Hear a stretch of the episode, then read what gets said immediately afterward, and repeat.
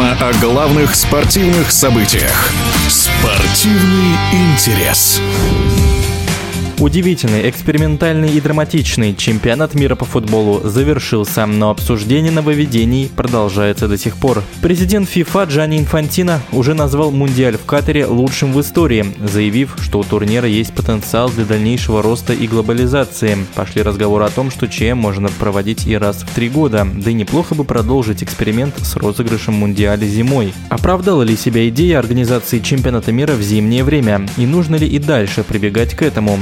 Такими вопросами мы обратились к многократному призеру чемпионата России по футболу Денису Бояринцеву проведение чемпионата в зимний период, я все-таки надеюсь, что это будет разовое мероприятие, потому что, ну, все-таки уже все уже привыкли, что проходит летом. Комфортная подготовка э, после чемпионата проходит в летний период, потому что там где-то около месяца можно еще готовиться к чемпионату. То сейчас команды практически сыграли последние туры и сразу поехали на Мундиаль. Э, минус то, что э, зимой фактически у некоторых команд, особенно да, европейских, не было возможности какой-то период. Но это не может быть оправданием однозначно, потому потому что должны все оставаться профессионалами и показывать свой уровень, тем более такой уровень у людей, которые играют в Европе очень сильный. Поэтому не вижу, не вижу никаких параллелей, не провожу неудачные выступления сборных там Германии, да, там Испании, Португалии, Голландии. Никак э, не может быть а связано с тем, что чемпионат мира проводится в зимний период. А на следующем чемпионате мира по футболу количество команд расширит до 48. Как вы относитесь к увеличению числа сборных? Так, скептически, потому что, ну, я не знаю, что постоянно пытаются выдумать. Я думаю, все-таки это больше связано с медийной точки зрения. Наверное, просто люди хотят на больше трансляции, соответственно, рекламы всех этих дел. Это увеличение команд, это, мне кажется, всего лишь тут э, финансовая сторона присутствует.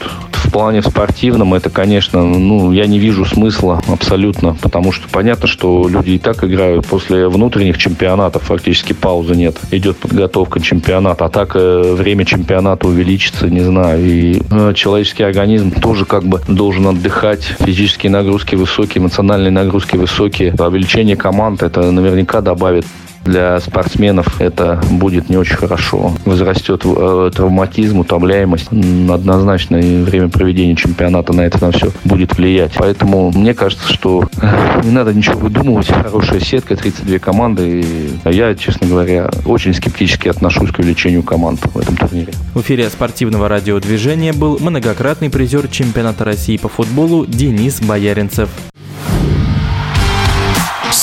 Спортивный интерес.